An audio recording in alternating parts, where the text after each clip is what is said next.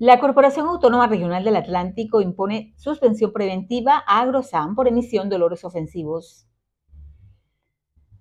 Las reiteradas quejas de las comunidades de los corregimientos de Caracolí, Cascarón y La Guada, jurisdicción del municipio de Malambo, departamento de Atlántico, ubicado en la costa norte de Colombia, en contra de la empresa agropecuaria San Fernando SAS, Agrosan, por la generación de olores ofensivos, fueron atendidos por la Corporación Autónoma Regional del Atlántico, CDA, que impuso medida preventiva de suspensión de actividades e inició un procedimiento sancionatorio ambiental.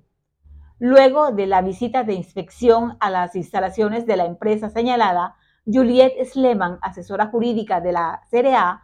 aseguró que se comprobó que existe un manejo inadecuado de la materia prima que usan para sus procesos, lo que sería la fuente principal de la emisión de olores, considerando que los desechos de origen animal provenientes del procesamiento de la carne pueden contener materia orgánica y microorganismos patógenos y expedir olores.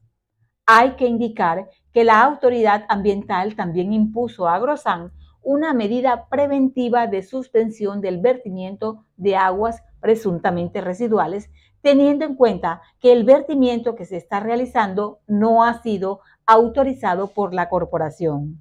Con puro ambiente informativo, Rocío Loaiza Sarabia.